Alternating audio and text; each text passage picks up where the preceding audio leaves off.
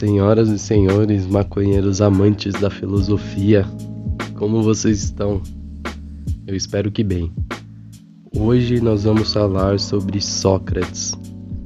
Particularmente é um dos meus filósofos preferidos.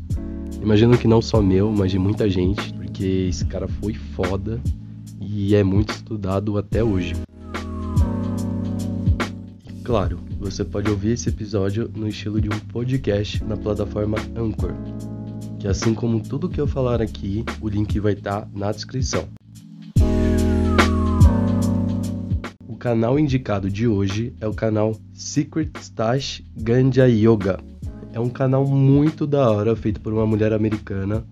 Na verdade, eu não tenho certeza se ela é americana, mas ela faz vídeos de aulas de yoga, tudo mais e obviamente fazendo a relação com maconha. E é muito interessante porque ela ensina e mostra o significado de ficar chapado. Ela ensina como estar chapado pode ser benéfico para a prática do yoga, meditação e tal. O que eu não vou aprofundar muito aqui para você ter que entrar lá no canal dela e entender melhor essa brisa. eu comecei com yoga no começo desse ano, então eu ainda sou um mero iniciante, mas eu recomendo demais, muito muito mesmo, Hoje o yoga é uma prática diária na minha vida e sinto que me ajudou em vários aspectos para eu ser o ser humano que eu sou hoje, tanto fisicamente como mentalmente. Assim que eu comecei a usar aqui o EdTube, eu conheci o canal dela. E foi muito engraçado, porque uns três dias depois de eu escrever esse episódio, a própria newsletter do EdTube indicou esse canal. E a mesma coisa já tinha acontecido com o canal History High que eu indiquei no episódio do Thales. Sinal que eu e os editores do YouTube estamos em sintonia. então se inscrevam lá no canal dela e qualquer sugestão de canais para eu falar aqui, deixe nos comentários também. Vamos expandir ao máximo essa plataforma e, e se ajudar.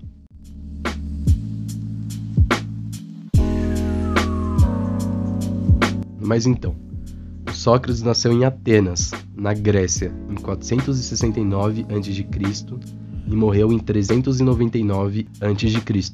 Ele é conhecido como o pai da filosofia ocidental, por quebrar barreiras e iniciar novas discussões através do método socrático ou dialético, consistia basicamente em um diálogo e perguntas que iam aparecendo e sendo questionadas. Assim como Tales e Pitágoras, não há registros escritos feitos pelo próprio Sócrates. O que sabemos é o que os seus seguidores deixavam, como por exemplo a série de obras Diálogos do Platão, Graças a isso que o pensamento e as ideias socráticas sobreviveram e guiaram o curso da filosofia ocidental. Bom, peraí, vamos começar do começo, né? O Sócrates nasceu numa época em que já existiam outros filósofos e ensinos de filosofia nas sociedades, e logo na juventude já estudava questões sobre a natureza, o universo, etc. Aquelas ideias do Tales, Pitágoras, Anaximenes e tal.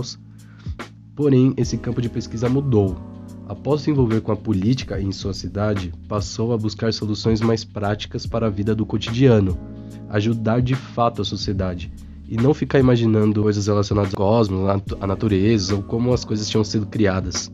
Ele passa a partir daí a estudar questões relacionadas ao ser humano, à justiça, tudo mais, não mais ao universo. E é por isso que todos os filósofos antes do Sócrates são chamados de pré-socráticos. Eles buscavam questões referentes ao universo, natureza, enfim, e não ao ser humano, não a questões políticas e, e estruturais da nossa sociedade. Sócrates foi um divisor de águas na história da filosofia. Só uma curiosidade, ele passou a se envolver com a política em Atenas após ter voltado da guerra do Peloponeso.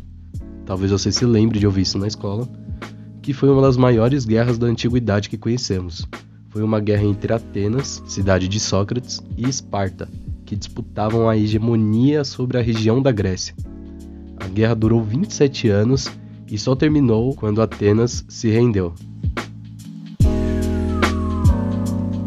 Enfim, como eu falei, a preocupação central de Sócrates foi a investigação sobre a vida, o que consistia basicamente em um processo de questionamentos de conceitos que tomamos como verdades absolutas revelando desse modo uma contradição no pensamento inicial e, consequentemente, mostrando um significado real. Percebem como é um processo de que a ideia vai aparecendo, vai surgindo, de fato como se estivesse nascendo.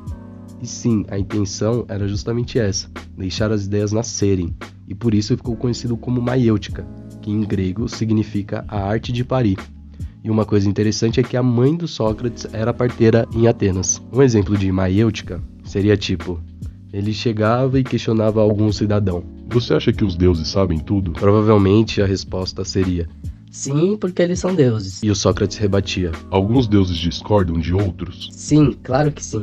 Deuses estão sempre brigando. E a verdade começava a clarear. Então os deuses discordam sobre o que é verdadeiro e certo. Sim, imagino que sim. Era a dedução do cidadão. Então alguns deuses podem às vezes estar errados. Pode ser. Logo, Deuses não podem saber tudo. isso ficou conhecido também como método dialético. Ele foi um dos primeiros a definir o que seria uma vida virtuosa. Para ele, tratava-se de alcançar a paz de espírito como um resultado de fazer a coisa certa, ao invés de viver de acordo com os códigos de moralidades da época. E aí você talvez se questione, ué, mas o que seria a coisa certa? O que é o certo, o que é o errado? Então, ele acreditava que bom e mal não são relativos, mas sim absolutos, e podemos distingui-los através de um processo de questionamento e raciocínio. Assim, ele concluiu que a moralidade, saber o que é bom, e o conhecimento estão ligados. Isso faz com que a vida inquestionada, ou seja, uma vida em que não há perguntas para saber se aquilo é bom ou mal, é uma vida de ignorância, sem conhecimento. E para ele, uma vida inquestionada e refletida não vale a pena ser vivida. Essa distinção entre mal e bom tão absoluta é o que diferenciou Sócrates dos sofistas. Os sofistas foram um grupo de filósofos que começou aproximadamente ali na mesma época de Sócrates. Porém, para eles, a verdade, a coisa certa, era relativa não absoluta. Ou seja, eles conseguiam, através de uma excelente oratória, rebater e contra-argumentar qualquer ideia, mesmo que essa ideia não fosse a coisa certa. Até porque, na ausência de uma verdade absoluta, torna-se mais fácil alcançar sucesso em qualquer debate. Esse método foi muito criticado até pouquíssimo tempo atrás. Além de cobrarem para ensinar, principalmente retórica e gramática, havia essa ideia de perversidade entre os sofistas, porque para eles tudo era relativo. Até foram chamados de enganadores hábeis por Platão e de charlatães por Henry Sidgwick. Os sofistas que mais se destacaram na história da filosofia foram Protágoras e Górgias. E provavelmente teremos um episódio para falarmos especialmente sobre os sofistas. Bom, Sócrates fez então a relação da vida com o bem-estar da alma. Para ele, uma vida irrefletida leva a alma a ficar confusa, desorientada, sem saber o que fazer, como se tivesse bêbada, enquanto uma alma sábia alcança a estabilidade e seu caminho consegue alcançar um fim. E aí a gente tem aquela mesma ideia do Pitágoras de o, o significado da vida ser um trabalho para quebrar o ciclo de reencarnação e tudo mais. Para vocês terem ideia do quanto Sócrates botava fé nessa brisa de uma vida inquestionada não vale a pena ser vivida, ele morreu justamente sustentando esse argumento. Sócrates foi preso e condenado à morte por um júri ateniense em 399 a.C., por não acreditar nos deuses do Estado e de supostamente corromper a juventude da cidade. Acusaram ele de ser um sofista. Viram como não era um grupo bem quisto na época, né? Sim, o método dialético foi interpretado errado pela sociedade na época, e acreditavam que ele estaria desvirtuando os jovens discípulos e tal. Porém, a ideia de Sócrates não era, obviamente, de instruir ninguém, mas sim explorar as ideias que as pessoas já tinham por meio de uma conversa com a pessoa que ia chegando às conclusões naturalmente. A história da execução de Sócrates foi contada por Platão no diálogo com Fédon de Elis, um aluno de Sócrates, que estaria presente no momento de sua morte. Sócrates usa sua morte como uma lição final para seus pupilos. Ao invés de fugir quando a oportunidade surgiu, ele encarou a morte calmamente, pois sabia que não valeria a pena continuar a vida se tivesse permitir uma vida sem questionamentos. Após ficar preso por 30 dias, Sócrates ingeriu o veneno, a cicuta, falecendo aos 71 anos de idade. Galera, sem dúvidas vocês já conhecem muito sobre Sócrates, é um dos filósofos mais estudados e eu queria que vocês soubessem que ele teve esse reconhecimento de grande pensador em vida. Certa vez, um de seus discípulos, Querofonte, foi até o oráculo de Delfos, que era uma espécie de templo que os cidadãos de toda a Grécia iam para conversar e fazer perguntas à sacerdotisa do deus Apolo, chamada Pitonisa, também para pedir conselhos e tudo mais. Tem uma cena no filme 300 que representa bem o que seria esse local, eu vou deixar o vídeo aqui na descrição também. E questionou quem seria o homem mais inteligente do mundo. E aí então Querofonte questionou a sacerdotisa quem era o homem mais inteligente do mundo. A resposta foi Sócrates. Querofonte, ao contar isso para Sócrates, deixou o filósofo espantado, porque justamente o que ele sabia é que ele não sabia de nada. E aí surge uma das frases mais famosas do mundo, se não a mais famosa. Só sei que nada sei. Sim, essa frase é do Sócrates. E aceitar a ideia de que não sabia nada o tornava a pessoa mais esperta do mundo, acima dos que, que se achavam sábios, e que quando encontravam um Sócrates e praticavam um método dialético, percebiam que essas ideias, essa sabedoria, não era tão grande assim, não era tão perfeita assim. Só sei que nada sei. Claro que Sócrates não era tolo, ele não fingia que ele nada sabia, porque isso seria uma forma de imodéstia tonta. O que ele queria dizer é só sei que nada sei, afirmando só sei que nada sei por completo, só sei que nada sei que só eu saiba, só sei que nada sei que eu não possa vir a saber, só sei que nada sei que outra pessoa não saiba, só sei que nada sei que eu e outra pessoa não saibamos juntos. Uma curiosidade também é que na entrada desse oráculo, desse templo ateniense, estava escrito outra famosa frase: Conhece-te a ti mesmo.